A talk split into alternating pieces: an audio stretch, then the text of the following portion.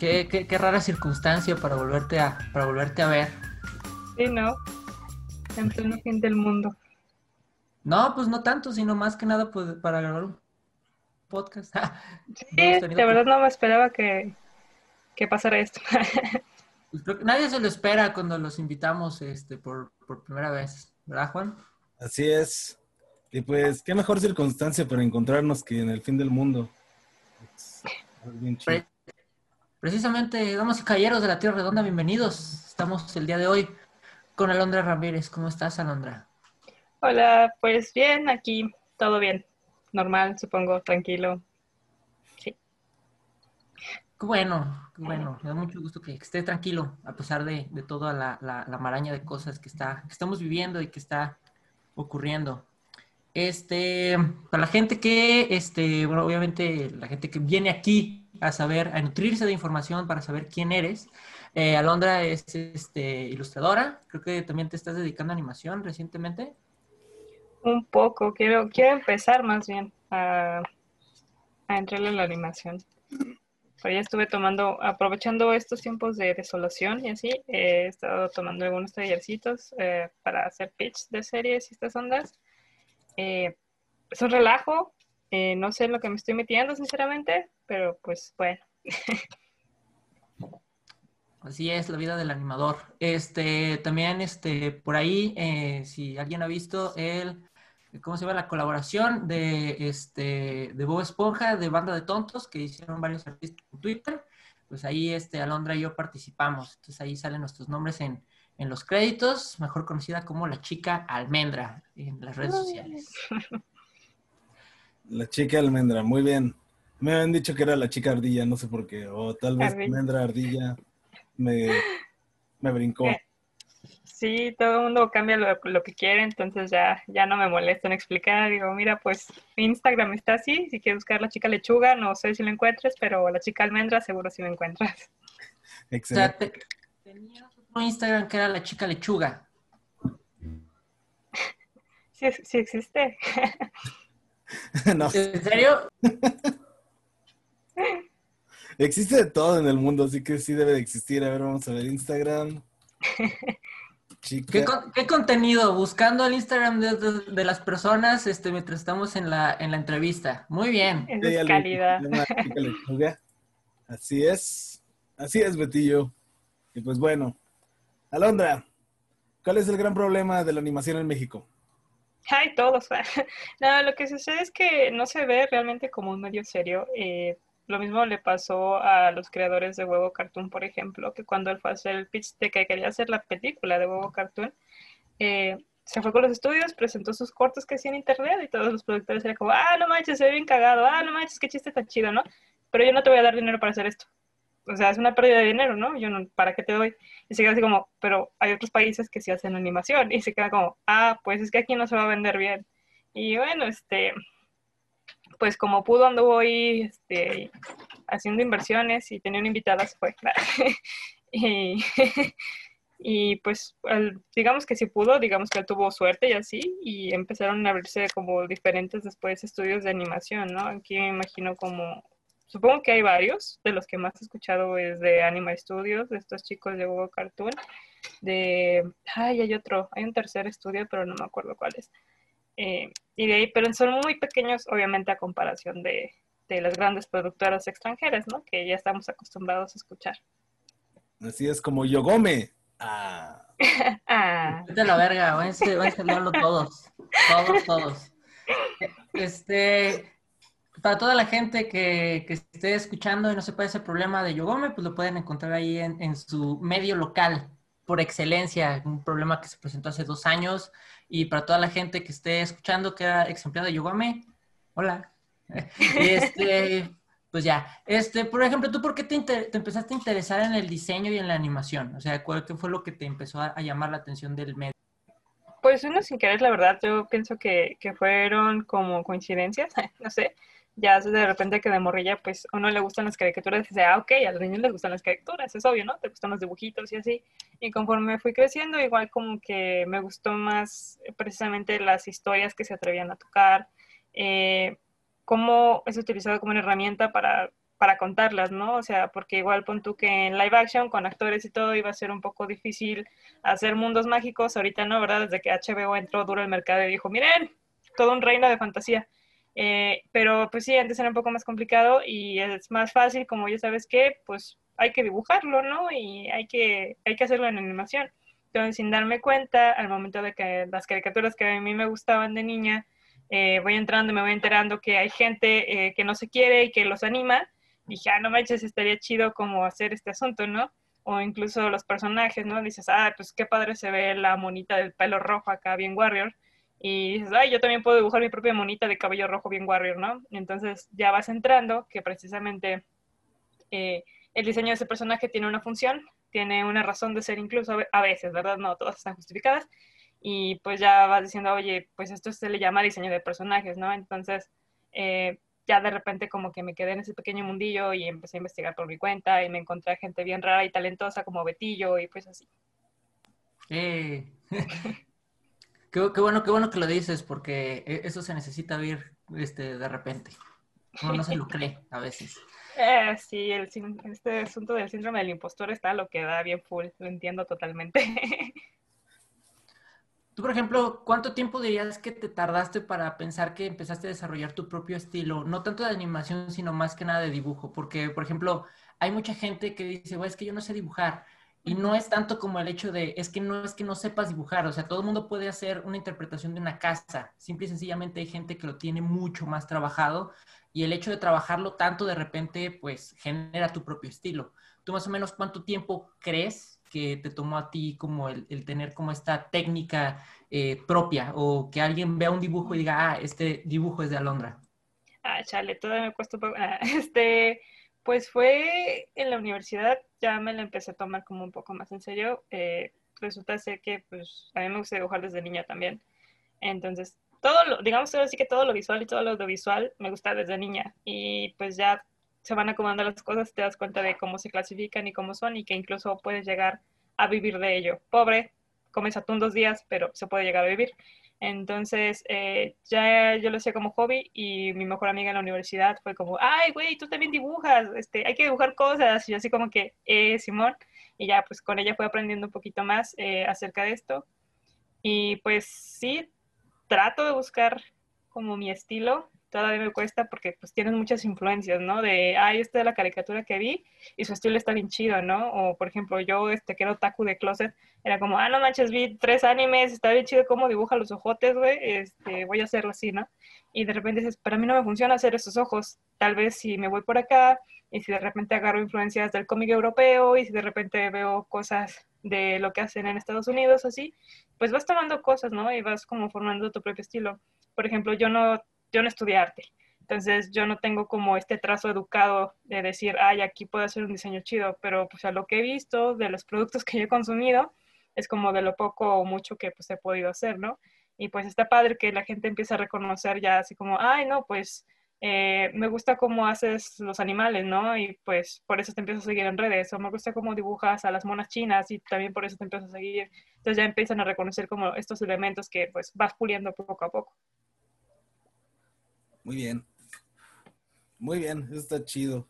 ¿Cuál es el gran punto? ¿Cuál es el gran sueño? ¿Qué es lo que quieres hacer?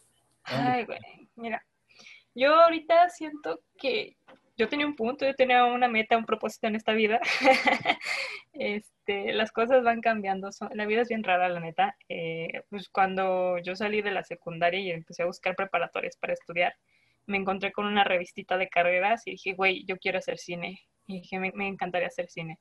Y pues ya, ¿no? Ahí este, lavándole el cerebro a mis papás y diciéndoles, oye, estaría chido si tu hija estudiara esto, imagínate pues la nona que ganaba. Después me doy cuenta que es una triste mentira aquí en este país, pero pues ya, ¿no? Cuando dijiste, comes atún dos días, dije, wow, comes demasiado bien el resto de entonces, porque la neta no es así, o sea, yo, yo he tenido semanas que he comido atún prácticamente de lunes a lunes sin pedos. Pero... Es cierto, creo que tienes razón. Este, de hecho, para lo más barato eh, que he llegado a comer así de pobres eh, ha sido pasta, porque la pasta es muy barata. Entonces, y te llena un chingo porque es pura harina. Entonces dices, sí, ¿sabes qué? Necesito pasta. El atún es de ricos. este, pero sí, Eh, mi meta sí ha sido como más desarrollarme en el asunto cinematográfico. Sin embargo, ahorita que voy viendo un poquito más en cuanto a la animación, como ven, acabamos de lavar ropa. Qué bueno, qué bueno, qué bueno que hay, que, por lo menos hay agua. sí, hay agua. el agua.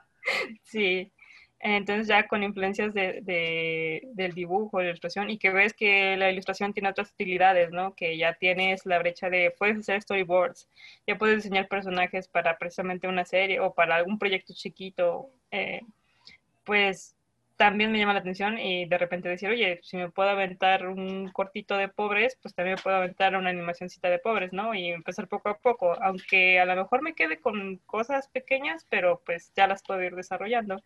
Entonces, creo que por el momento, en cuanto a escala de metas, no me voy tan lejos, yéndome, aterrizando un poquito mi realidad. Entonces, sí, este, a lo mejor lograr hacer un cortito animado chiquito, mira, por esa parte sería feliz en estos momentos. Por ejemplo, ahorita, ¿dónde, ¿dónde hay créditos donde pueda encontrar el nombre de Alondra Ramírez? Este, o sea, proyectos donde ya hayas participado, que te hayan empezado a formar hacia lo que tú estás buscando. Pues ahorita está en, cuestión de cortometrajes, he entrado en lo que son proyectos igual de amigos que me han invitado, a lo cual agradezco muchísimo, porque pues ya me da esta experiencia, ¿no? De estar en el set, de, de convivir con la gente, y casi siempre eh, me han invitado a participar en el apartado de arte, precisamente. Entonces ya era, no sé, la chica de la escenografía, ¿no? Entonces está Paura, está Luz de Día Permanente, el último que con Ricardo Pedrosa, que también este, sacó por ahí este... Ay, se me fue el nombre de este cortometraje. Del último en el que estuve, rayos, y fue hace un mes. muy mal, ¿eh? Muy mal. Muy, muy mal, perdóname, Ricardo. Este... Y... Chale. me van a golpear.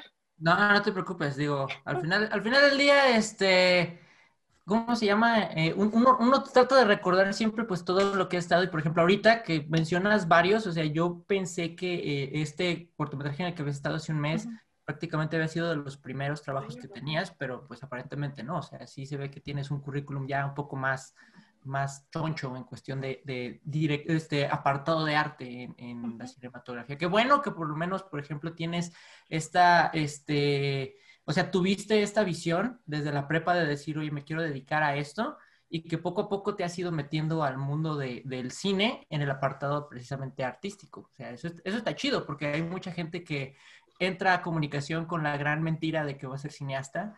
Este, es una mentira. No, lo ejecuta, ¿no? O termina, este, ¿cómo se llama? Eh, trabajando en, en un medio moribundo como sería el periódico o en un mundo este o mi ex trabajo ah verdad ajá pues todos todos hemos pasado por, este, un medio impreso. ¿no es así Juan? así es. Y también hemos pasado por lugares donde se llevan la lana y quedan mal como en Yogome. Todo, todo el episodio es hacer tirarles mierda a Yogome ¿verdad? no, estaría bien, sería un gran episodio también. Y no te preocupes, Alondra, por cierto, acerca de que, o sea, no te van a golpear, no te preocupes. Nadie ve este podcast, así que estás segura aquí. Perfecto. Para decirle a mi mamá que lo reproduzca una o dos veces ahí para generar un poquito de vistas, de vistas, de visitas. Por favor. porque queremos vivir, queremos este, dejar nuestros trabajos este, de hueva para empezar a dedicarnos únicamente a grabar, editar y sacar podcast como si fueran enchiladas, como... Perfecto, ese es el sueño, me parece genial.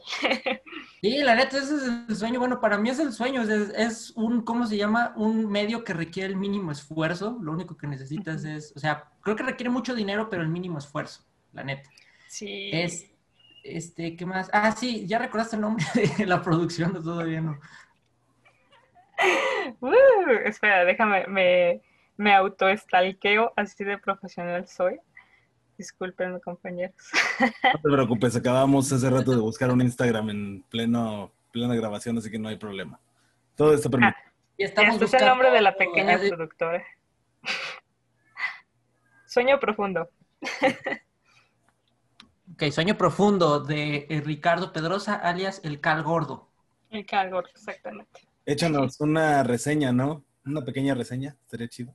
Ok, yo solo cuando me presentaron la idea, yo le dije a Ricardo eh, que es un otaku que se enamora de su waifu y que la hace en la vida real. Eh, bueno, en sí es este un chico que pues obviamente también en plena crisis encerrado en la pandemia, pues se pone como a hacer esta introspección de su vida. Yo creo que en algún momento de estos siete meses, ocho o nueve meses, no sé, eh, pasamos ese momento de, de qué estoy haciendo con mi vida, estoy aquí encerrado, ok, este amigo pues se mal viaja en ese aspecto, ¿no? Y de repente pues saca una de sus historietas que solía leer, ahí este, porque ve un personaje que le gustaba y de repente pues este personaje cobra vida y es como su voz, su conciencia y le empieza a decir, oye, ¿sabes qué? Pues llevas tantos años de vida y pues la cagaste, ¿no? ¿Qué has hecho? ¿Qué piensas hacer para cambiar, no? Ahora es cuando. Ahora que el mundo se está acabando, es cuando para cambiar. Por ahí va la historia. Digamos que es como una, una pequeña introspección hacia eh, la psique del personaje. Exactamente. ¿Viste, ¿Viste cuántas palabras tan, tan grandes utilicé como si hubiera ido a la universidad? Ah, ya puedes jugar Scrabble y ganar 28 puntos. Qué rimbombante resultaste ser, Betillo. Está bien chido eso. Eres el que aporta como la parte intelectual a esto. Fíjate, fíjate, para que eso pase, güey, yo soy el que, el que aporta la parte intelectual. Eso te habla mucho del contenido de este podcast. Este, por ejemplo, ¿Tú no, has, como pensado también de repente en, mandar currículums a alguna, alguna productora de, animación? Este, ¿No has tenido como un acercamiento con, alguien de este, de este mundo, aparte de mí? que, que, digo, cuando nos conocimos ya tenía como esta práctica de, hacer animación, pero fuera, fuera de eso, de, esta, de esta convivencia, de este pequeño proyecto que, que tuvimos con el, con el, ¿cómo se llama? Con el, este con la colaboración de Bob Esponja, ¿no has tenido como esa inquietud? Sí, y de repente sí me pongo a investigar eh, lo que, igual los requisitos, lo que te piden y cosas así. Y una es como este miedo personal de no eres suficiente. Y por otra parte es como vuelven a hacer y vuelvo a estudiar otra carrera porque esto no, no te va a servir. Entonces de repente tengo este, otro amigo que también ahorita se está dedicando a hacer lo que es eh, arte conceptual y pues el, por este asunto de la, ilustración fue que nos empezamos como a hablar más. Y ahorita lo considero como de mis mejores amigos. Y pues él ahorita se está dedicando precisamente a esto. Y si me dice así como que, no, morra, pues sube tu currículum o sube tu, tu pequeño uh, portafolio a estas plataformas, ¿no? Y, y, ya, pero por una parte yo sé que eh, las habilidades que yo tengo ahorita no son las necesarias, ¿no? Porque también pasa lo mismo que en otros, en otros campos laborales de que se solicita animador que barra limpia pistas, haga eh, menudo los domingos y te maneje Maya, Blender y no sé cuántas weas y yo estoy como, ah, no más, ya apenas sé hacer, empecé a hacer mis propias paletas de color o apenas sé diseñar personajes o no sé, ¿no? Y pues la neta, pues sí te piden como un chorro, ¿no? Que, que tú animes casi casi el proyecto solo, entonces digo, ah... Es también otro de los problemas que yo veo aquí en cuanto a la animación en México, que te piden todo. Y yo entiendo que de cierta forma sí tienes que aprender ciertas habilidades, eh, salir de tu zona de confort un poco, pero pues a veces se pasa, ¿no? y te quieren pagar tres pesos y es como chale. Sí, pues yo creo que he conocido bastantes diseñadores que de repente tienen que aprender a, programar este, todas las páginas web porque no te piden nada más como el layout, o sea, ellos te piden ya que tengas la página funcionando. Eso en cuestión de diseño, en cuestión de ilustración, o sea, de repente, pues he visto mucha gente que, trata de tener como este abuso contigo, como de decir, oye, pues es que conozco otra persona que lo puede hacer mejor o lo puede hacer más barato, ¿no? Entonces es como de, güey, pues entonces ve y pregúntale a esa persona, o sea, porque... Sí, ¿para qué me viniste a preguntar a mí, güey? porque al final de cuentas eso hace que demerites tu trabajo, ¿no? Hace que demerites tu, tu... Porque eso también es algo que siento que no me gusta tanto de la cultura mexicana del profesionista, que cuando te ofrecen una chamba, por no soltarla, empiezas a bajar tu propia calidad de tu trabajo y de tu valor como profesional, porque digo, esos cuatro años que estuviste en la carrera te costaron y no, y, no son negociables, ¿no? O sea, si tú estás poniendo un precio de, oye, te cobro 10 mil pesos por esto, pues son 10 mil pesos, porque eso es lo que vale mi habilidad y mi tiempo, considero yo. ¿Has tenido que lidiar con gente así de repente tú? Sí, eh, bueno, igual eh, un, tiempo en el que me dediqué a hacer como edición por mi, mi propia cuenta, edición de video y fotografía. Entonces, eh, de repente sí me llegó, recuerdo mucho una señora que llegó así como que, oye, me editas un material y fíjate que mi esposo lo grabó y yo, no, pues chido, sí, yo te lo edito, le sé cuánto me cobras, ya le di mi precio y se queda así como, es que tú nada más vas a cortar y pegar y yo como, ah, no, pues bueno, señora, digo, no, yo, digo, yo no corto y pego, yo limpio audio, hago corrección de color, este, también obviamente hay una, su secuencia de video, aunque sea para un pequeño promocional de de un negocio que ella tenía, este, pues lleva cierto ritmo, ¿no? Lleva cierta estética lo que va a tener. Y a lo mejor yo voy a necesitar poner una animación como cortinilla de entrada o, que se vea su logo chido, ¿no? Y voy a necesitar animar ese logo. Entonces, de que usted venga y me diga que yo nada más voy a cortar y pegar, pues mejor vaya con el que le hizo, porque le habían hecho un trabajo previo como por 100 pesos, sonando así, obviamente le quedó horrible. Y también me habían pedido que se lo arreglara, y, pero pues cuando les, dije, les doy mis precios, pues no quieren, ¿no? Porque pues para ellos no vale, ¿no? Porque también está este asunto de que la tecnología, digamos que pues se ha abaratado y ha sido un poco más accesible a todos.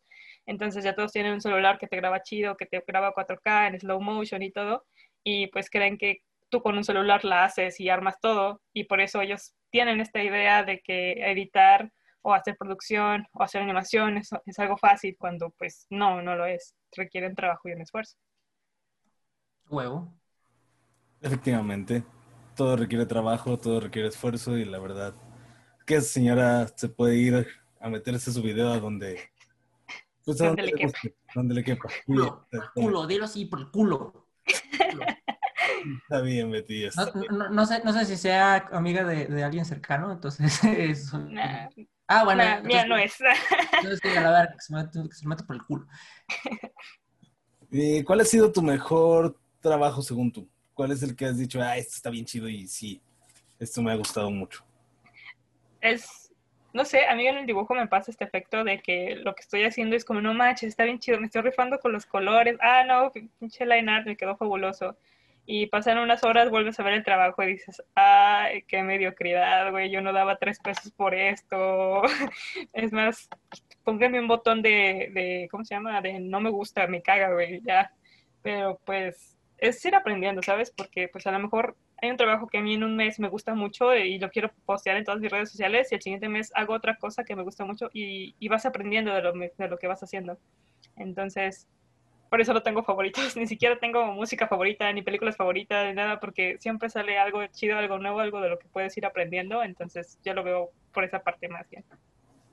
Es como un síntoma raro que tenemos todos los, comunicadores audiovisuales o todos los... ¿Los creadores? Sí. Todos los creadores, todos los creativos, vamos a poner entre comillas, todos los creativos tenemos como este asunto de que eh, siempre le vemos algo mal a nuestro trabajo, o sea, siempre pensamos que pudiste haber hecho algo diferente o que ya posteado dices, ay, es que debería de cambiarle esto o no me gustó lo otro, o sea, creo que es un mal que, que, o sea, por ejemplo, yo, yo estando viviendo, este, ya también en otra, en una comunidad ya como eh, dedicada a esto, cuando estaba en, en, Canadá, este, mucha gente era como de, o sea, yo llegué con un nivel muchísimo más bajo que el de todos, pero todos siempre eran así como de, ah, te quedó muy bien, y yo decía, pues es que no, yo, yo siento que no, o sea, yo comparo mi trabajo con el de los demás y es evidente que no, o sea, estos, estas personas tienen desde los 10 años dibujando y yo me empecé a interesar en esto hace tres o hace dos años.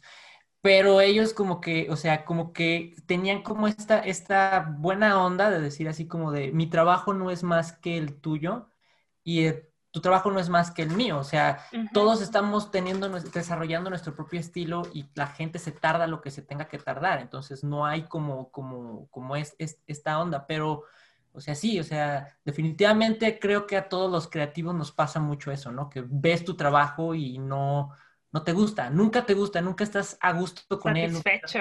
Aparte, por ejemplo, no sé si te ha pasado, pero a veces dices, me gusta un chingo esto, lo arreglas y cuando lo vuelves a ver dices, estaba mejor antes. Sí, bastante. Sí, entonces de repente, por ejemplo, pues ahorita mi novio si está en plan de, no, pues sabes qué, si quieres yo te ayudo, ¿no? Necesitas como una segunda perspectiva. Y entonces estoy como, ok, me gusta lo que estoy haciendo, pero dime qué fallas le encuentras tú y yo te digo si son cosas que yo justifico porque es el tema o el concepto que yo quiero tratar o si es porque neta la cagué. Entonces ya de ahí como que me ayuda, ¿no? De repente mis amigos, también se los paso a amigos, este, y les digo, oye, ¿sabes qué? Estoy trabajando en esto, pues ayúdame, ¿no? Y pues ya, también, también te ayuda una, tercera perspectiva, no solo la tuya, en cuanto a esto. Y pues, y, o por ejemplo, ahorita que me ha tocado trabajar un poquito más de comisiones, de ilustraciones, igual yo les digo a los clientes, ¿no? ¿Sabes qué? Yo te, paso, te voy a pasar a revisión los bocetos, eh, el line art y el color.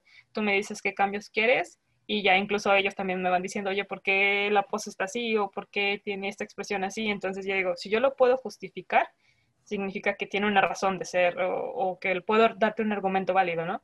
Pero si es un cambio muy, muy pendejo, digo, ah, pues sí, güey, déjame lo cambio y te lo paso otra vez.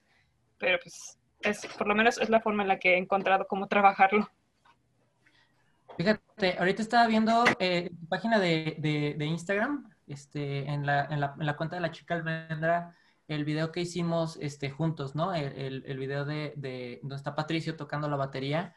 Y me, me, acaba de pasar exactamente lo mismo. Estoy viendo un chingo de errores. Estoy así de chale, güey. O sea, neta está. Hay cosas que están, que están mal, o sea, evidentemente mal. No les voy a decir aquí que está mal para que ustedes mismos eh, lo, lo, traten de, de, de, ¿cómo se llama?, de buscar y de, y de este, maravillarse de, de la forma tan magistral en la que la, la, la cagué. Porque cuando tú, cuando trabajamos juntos, tú me ayudaste a hacer, a hacer el, eh, el, fondo. Este, por ejemplo, cuando esto salió, cuando esta, esta onda de, la colaboración de Bob Esponja salió, ¿cómo te sentiste? O sea, ¿qué sentiste cuando, cuando por fin estaba ahí y viste tu nombre en los créditos de algo que se había hecho como a una escala tan grande, a pesar de que era como algo muy, este, como muy de fans, como muy de, ay, vamos a ver qué sale, pero de repente ir viendo que había mil vistas o dos mil vistas o siete mil vistas y hasta el día de hoy, o sea, lo han borrado tres veces y las tres veces se ha recuperado como hasta las diez mil, este, cien mil vistas, perdón. Entonces, ¿cómo te sientes de que tanta gente de repente vea que participaste en eso? Pues la neta está chido porque vamos, que uno nunca sabe los límites a los cuales su trabajo puede llegar, ¿sabes? Entonces, de repente, precisamente, ¿no? Ver tus nombres en los créditos es como, ah, sí lo hice, es real, es tangible, ahí está en la pantalla. Y, no lo vi nada más yo y, mi gato, ¿no? Lo vimos como varias personas aquí. Entonces, la neta está bien chido, ¿no? Y, y encontrarte precisamente a la gente, ¿no? Que, que diga, oye, ¿sabes qué? Tengo esto, y que confía en ti y te diga, oye, ayúdame a hacer esto, y es como, ah, no mames, neta quiero trabajar conmigo, güey. Entonces, yo pienso que este asunto de, de las colaboraciones está chingón porque, digo, no sabes cuál es el límite, hasta dónde puedes llegar, y pues, sí, yo feliz, en resumen. Excelente. Es buenísimo, la verdad. Betillo, ¿Quieres decir algo más acerca de Yogome?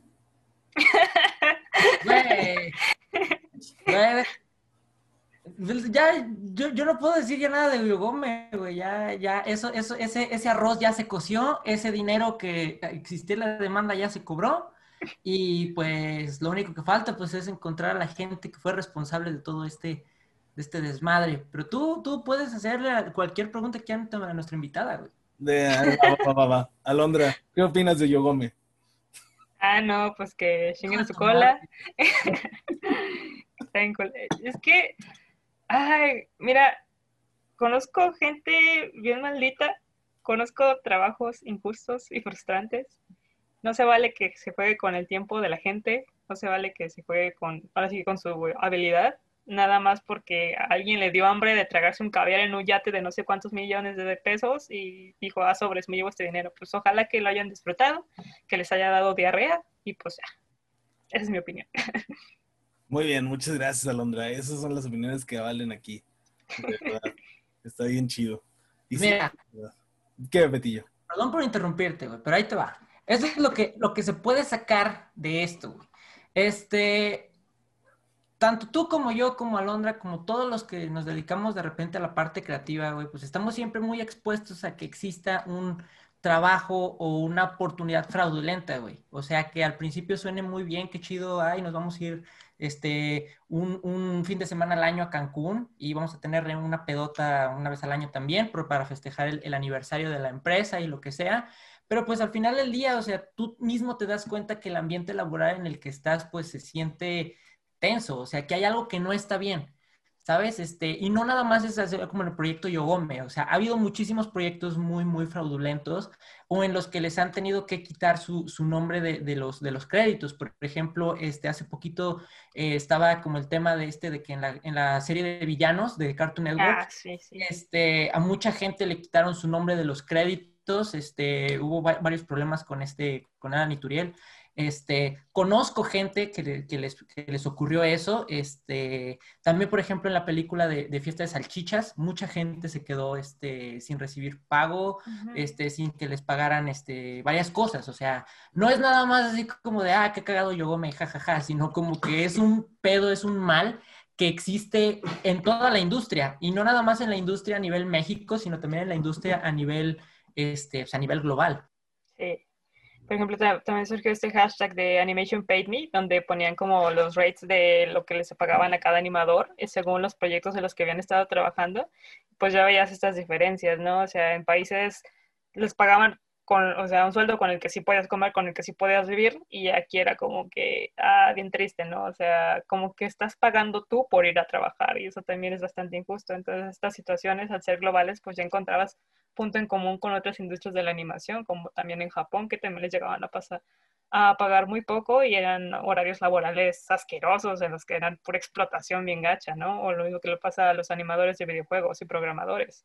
Entonces sí, o sea, son cosas que tristemente se dan en todas las industrias y la neta, pues que estamos a tiempo de actuar y de decir, oye, ¿sabes qué? Trátame como un ser humano, estoy trabajando y tengo derechos, no es como para que vengas y hagas tu desmadre.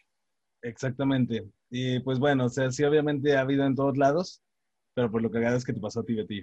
Pero, pues, o sea, ya. Ah, le pasó a mucha gente, güey, le pasó a mucha gente, te digo, no nada más a mí, o sea, le pasó a, aquí, ahí en San Luis le pasó a más de 100 empleados, en México, en la Ciudad de México, a más de 200 empleados, en Nueva York, o sea, todo este pedo es nada más de Yogome. Nueva York fueron como 30, 40 empleados, No. este, ¿dónde? ¿Nueva York? Sí, ¿Había Sí, tenían, tenían este, tenían una, una el, el área de educación, que era como la que se dedicaba como a revisar los contenidos, estaba en Nueva York, en, de Yogome, y pues obviamente todos los inversionistas, güey, porque la neta el dinero salía del- de la bolsa de otras personas, entonces hubo gente que vio pérdidas de, no, no te estoy diciendo así como de un millón de, un millón de dólares, ¿no? O sea, hubo gente que perdió 7 millones, 8 millones de dólares en pura inversión de, mira, qué chido, sí está funcionando, pero realmente era una empresa que estaba pagando bots, ¿no? Entonces es- ese, ese fue como parte también de- del pedo. Y te digo, y no nada más eh, eh, me pasó a mí, o sea, le pasó a mucha gente que conocemos, eh, le ha pasado también a gente que, que está en, en, ¿cómo se llama? En, en otras, este, en otras empresas. Es más, no dudo que haya varias este, ahorita funcionando en, en San Luis que también tengan un tema de esa, de esa onda, o sea, porque hay muchas de estas, de estos proyectos incubadora que salen del TEC de Monterrey. No estoy diciendo que todos, pero estoy diciendo que muchas de estas, eh, de estos proyectos tipo incubadora que salen de las escuelas privadas, de repente tienden a eso, ¿no? De repente no es que yo sea un ilustrador y haya dicho voy a hacer mi empresa de animación, es más bien un, este, un administrador de empresas que ve un nicho de oportunidad y dice, pues le puedo pagar poco a una persona que acaba de salir de la universidad, ¿sabes? Sí, sí, te entiendo. ¿Eso que tienes aquí es un chupetón? No. Ok. Este, Alondra, si tuvieras, si tuvieras la oportunidad así que te dijeran, vas a trabajar en la animación de, ¿en qué caricatura actual o no actual trabajarías? ¿Cuál sería así como Ay, que me hubiera gustado un chingo, un chingo. Ay. Trabajar en Over the Garden Wall. Siento que como que se la pasaron chévere esos vatos y, y hicieron una animación bien bonita. Este, pero pues siendo así, con quien nunca me hubiera gustado trabajar porque he escuchado cosillas de él, eh, pese a que me gustó su serie, es Alex, Alex Hirsch eh, de Gravity Falls. Ese yo creo que sería un tipo de cual evitar. eh, porque, bueno, su forma de trabajar es, eh, ¿cómo decirlo? Bastante perfeccionista y llega a ser como... irónico? No, no, no, no irónico, sino No, llega a ser irónico. muy pesado al momento de trabajar con él. Em, pero de ahí fuera pues, cualquiera de la década de, de estos últimos, sí, estos últimos 10 años, cualquier animación de esas, sin problema. Bueno, a lo mejor quitando los escándalos feos, pero aquellas animaciones que tuvieron cosas feas. A lo mejor ahí sí zafo, pero... Pues es que eso también es muy raro eh, de escuchar actualmente, ¿no? Bueno, no raro de que sea poco común, sino que es raro de que te das cuenta de que también es una industria que no es ajena al acoso sexual y a, las, a, los malos tratos, ¿no? Por ejemplo, este, Skyler Page, el creador de, de Clarence, que lo, ah, corrieron, él, ajá. que lo corrieron de su serie precisamente por, por este tipo de acusaciones. Este, en algún momento este, empezaron a salir también de repente este, sobre algunos animadores antiguos de, Disney, este, de, de, Warner, o sea, de, muchos, o sea, hay, hay, muchos, muchos, muchos casos este, sobre este, este estilo de, de, ¿cómo se llama? De, de, trabajo, que pues obviamente pues, es, es, un ambiente laboral muy, muy, muy culero y muy tóxico. De hecho, también este a este, ¿cómo se llama? Este Dan Harmon, este, uno de los co-creadores de Ricky Morty, creador de Community, también por ahí le sacaron sus, sus cosillas, ¿no? Este, pero pues también de repente pues hay mucha gente que pues, sigue trabajando en, esto a pesar de la, de la mala reputación que se ha, se ha creado. Pues, no es un medio ajeno a eso. Pues sí, de hecho el, el Harmon sigue con lo de Ricky Morty, pues nadie, nadie hace nada acerca de pues, el grooming de, de Crick Palushi, del Renny Stimpy también es bien marcado ese pedo. Ese güey estaba muy, muy, muy raro. Estaba bien enfermo, güey. Así las cosas como son, estaba bien pinche enfermo, güey. Debieron darse cuenta desde cómo dibujaba, ¿no? ¿Qué hacía? ¿Qué cosas hacía? Sí, o sea, el hecho de que esté haciendo grooming a chavitas de 15 años de, güey, yo te quiero de aprendiz aquí en Nickelodeon. Me importa que tengas 15 años, ven. Y es como, güey, qué pedo, pinche enfermo.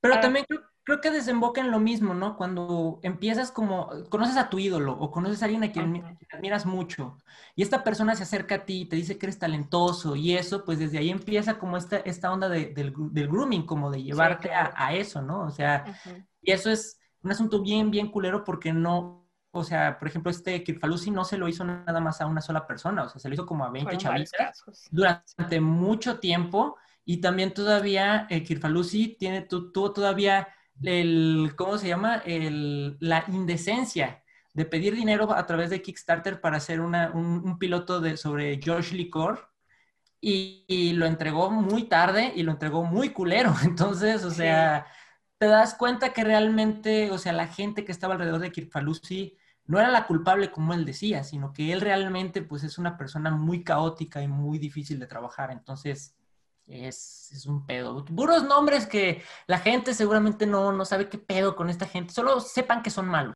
lo que tienen que saber es que sus caricaturas favoritas están hechas por vatos, este, por güeyes de, no sé, de los 20 a los 40 años o 50 años, y pues no todos son buenas personas. El hecho de que hagan caricaturas para niños no quieren decir que tengan una mentalidad de niños, este, con eso yo creo. Sí, Pero... y de verdad sí googleenlos porque sí está chido el chisme la animación está bien loco. Y, tampoco, tampoco es como que solo haya villanos eh, hombres, ¿no? también ha, habido como varios casos fuertes, este, no tanto como de acoso sexual, pero sí de, malos tratos y de, de este, marchas forzadas a, creadores mujeres, como por ejemplo el caso de Daron Nepsi, la creadora de Estar contra las Fuerzas del Mal. También hubo por ahí, tuvo por ahí como su, su desmadrecillo. Pero, este, por ejemplo, Alondra, este, hablando de la serie que te gustaría crear, este, o que te gustaría hacer, ¿en qué has pensado? O sea, ¿cuáles son como estas influencias que te gustarían a ti tener en esta, en esta serie que, que, quieres trabajar? O sea, ¿te gustaría que fuera como más tipo Magical Girl? O sea, tipo, este, ¿cómo se llama? Sailor Moon. Okay. Ah, pues... Perdón, es que mi perro de repente se puso bien pendejo. Este, Digo, fuera como le pasa seguido. Fuera como misterio, que fuera como, como, ¿qué te gustaría? O sea, ¿qué te gustaría reflejar en esta, en esta serie? Pues a mí, bueno, eh, sí me gustaría trabajar en un proyecto animado. Eh, la verdad me pondría más como en el contexto. Yo sé que muchos de los productos que se trabajan aquí cinematográficamente, incluso las animaciones, eh, ahorita tienen un contexto de protesta social, ¿no? Todo lo que no hicimos en los ochentas por hacer cine de ficheras lo estamos reflejando ahorita. Eh, pero pues sí me gustaría como trabajar un poquito con adolescentes y con niños, porque siento que ellos son muy, muy poco representados en los productos eh, audiovisuales, ¿no? Actualmente pues vemos historias de tragedia, vemos historias de narcos, vemos historias eh, en las que ya es un público, para un público incluso más adulto. Y los niños, la neta, los dejamos muchísimo de lado, o los adolescentes también. Y la neta, nosotros crecimos con estereotipos y con tropos que no nos correspondían, ¿no? De repente era como que, ah, el baile de la secundaria. Entonces, como, pues no, güey, en mi secundaria se hacían tardeadas o, o, ¿cómo se llama? O festivales, ¿no? Entonces, obviamente yo no me identifico con, ese, con esa forma de haber crecido. Entonces, a lo mejor reflejar, reflejar estos primeros años de la escuela, cosas como más del, uh, ¿cómo se llama? Estilo de vida o así, me gustaría hablar un poco más de eso, ¿no? Y por qué no de repente sí jugar con elementos así medio, medio extraños, medio absurdos, también estaría chido. Eh, pues todavía no tengo así como que todo muy bien aterrizado porque he ido cambiando constantemente según las influencias que también estoy viendo. Por ejemplo, ahorita vas viendo qué tipo de animaciones o qué tipo de historias te venden más, ¿no? Entonces también tienes que contemplar a que eh, si quieres trabajar con ese mercado, qué es lo que te está vendiendo, por desgracia. Te tienes que amoldar como los caprichos del, dinero. Entonces, eh, pero sí me gustaría más eh, un público, pues, ya sea un poco más infantil o ya sea, no sé, de, de, no sé, de los 8 a los 12 años, una onda así, que estás en tu adolescencia, preadolescencia, porque pues siento que falta muchísima representación para ese público, falta muchísimas historias que contarles para estos chavos que pues están creciendo con influencias de otros países y el momento, pues obviamente ellos no se van a identificar, ¿no? O sea, ¿te gustaría hacer algo más como Hey Arnold, pero sin elementos de Víctor y Valentino? Ándale. sí, la neta, pues estaría, siento que estaría mucho mejor una onda así, porque la neta cuando hemos visto producciones que tienen estas influencias mexicanas que tiene este Jorge Gutiérrez o que tiene el creador de Victoria Valentino. Es como, pues tienes que meter como que para que todos los latinos se identifiquen un montón de elementos prehispánicos, ¿no? Y es como, ok, sí, está chido, están muy chidas sus paletas, están muy chidos los diseños de personajes, están increíbles, pero es como, güey, tú vas a venir a México y tú vas a ver que no son Victoria Valentino, tú vas a ver que no son este libro de la vida aquí eh, esas son zonas arqueológicas y turísticas, güey, pero pues realmente aquí, vamos, no, vas a saber cómo son los barrios aquí o estas ondas. Entonces, yo creo que también es importante como reflejar ese tipo de realidades y mm, a lo mejor será porque de repente se me sale el que tengo corazón de pollo, pero sí me gustaría como unas historias que les llegaran más a los chicos y decir, oye, ¿sabes qué? Los valores de la amistad, del amor y todo eso, sí los podemos representar sin caer en, cosas tan feas como La Rosa de Guadalupe y las telenovelas a las cuales están acostumbrados algunos chicos, ¿no? Y agradezco que Televisa ya no haga estas telenovelas infantiles todas feas. Entonces, yo creo que pues ahorita sí sería como la oportunidad de llegar por ahí. Lamentablemente, el mejor papel de Andrea Legarreta fue en una de esas, este, de esas telenovelas. Sí, ¿qué era Carrusel? No, Dios salve a la maestra Lupita. No, era Viva los Niños. O sea, sí era ah, Carrusel. era Viva los Niños, sí, cierto, era el Sí era, Carrusel, pero se llamaba Vivan los Niños. Y yo no me acuerdo quién hacía la, la, la, canción. De... Pero bueno, pues ahí, ahí hay varias, este, varias luminarias de, de Televisa aparecían ahí. Estaba chido. Así es. y pues sí, sí es cierto lo que dice de Andrea Legarreta del Betillo, y pues sí es muy cierto esto que dices, este, Alondra, acerca de los, pues, ¿cómo se le diría? Es que no estereotipos, sino como que las representaciones, más bien la representación mexicana dentro de un contexto extranjero siempre va a ser como que pirámides y, y ay, ay, ay, y sombrero y Nacho y Maraca, ¿no? de muertos, sí. Sí, ahí por ejemplo también en el spin-off de Loud House, que es el, Los Casagrande, también es como, eso no lo hacen todos los mexicanos. No, no todos los mexicanos son así. Están, están mal los, las representaciones, pero pues exactamente porque son pues gente que vivió la mayoría de su vida allá en otro lado. O sea, realmente... Sí, es, lo que, eh, bueno, estaba en estas cuarentenas, eh, tomé eh, una masterclass con Jorge Gutiérrez, eh, precisamente este güey del libro de la vida, y él hablaba de eso, ¿no? De que él tenía pitch para diferentes series, eh, pero que se lo rechazaban porque obviamente la audiencia que, que las productoras les importaban era la estadounidense, ¿no? Ellos no les importaba si igual tenían mayor cantidad de fans latinos, si tenían de fans en otros países con tal de que se vendieran en Estados Unidos. Entonces era el motivo por el cual le rechazaban series, el cual se las quitaban o así. Entonces él hablaba de que cuando él llegó a hacer la serie de El Tigre para Nickelodeon, eh, pues sí, recibían como muchísimas cartas de odio y era en plan de, no, pues, o sea, neta eran cosas súper racistas con las que llegaban y así. Entonces Nickelodeon dice, no, ¿sabes qué? Es que estamos teniendo una respuesta negativa del público aquí en Estados Unidos, vamos a cancelar la serie. Y fue como, te das cuenta que nos acaban de premiar por esa serie y me estás cancelando, y pues ya les valió, ¿no? Porque pues no ha sido. Entonces, obviamente, si yo hiciera una serie que pues apelaría más al público aquí latinoamericano que buscar al estadounidense.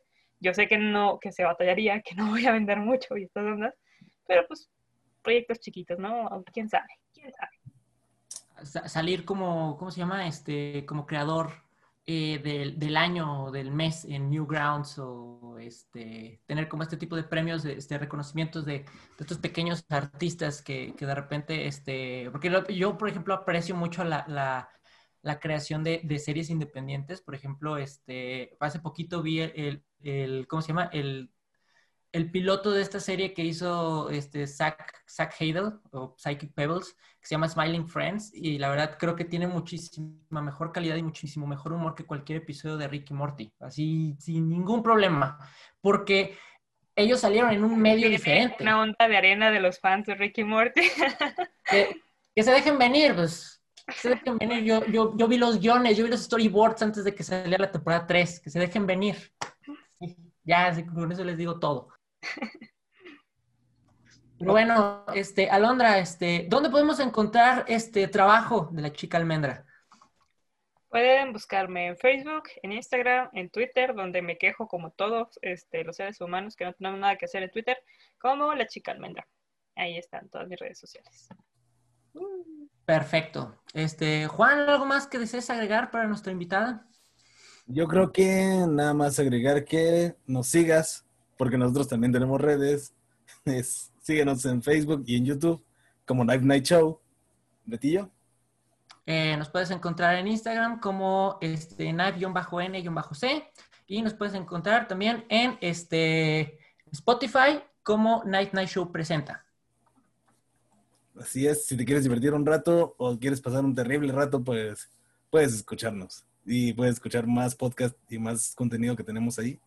Así que pues, también para todo el público va eso. Así es. Este, Alondra, la neta, muchísimas gracias por habernos acompañado, por haber platicado con nosotros. Es, es muy chido el poder eh, tener la, ¿cómo se llama? la perspectiva de una industria que a lo mejor mucha gente no ve como una industria o que no siente como un, este, una fuerza de trabajo pues, realmente donde hay mucha gente como tú, como yo, como muchos otros que están tratando de hacerse un nombre dentro de esta, de esta área de, diseño y de, de, comunicación. Así es. También les agradezco mucho por haberme invitado. Gracias. Muchas gracias, Alondra todo chido, muy bien, muy buena plática, la verdad. Y pues, vientos. Pues yo creo que vámonos, ¿no? Vamos a, dormir ya porque tenemos que editar esto para que salga mañana. Así es. Pues sí, sí, ya es el momento crucial. Así es. Nos despedimos, muchachos. Hasta luego.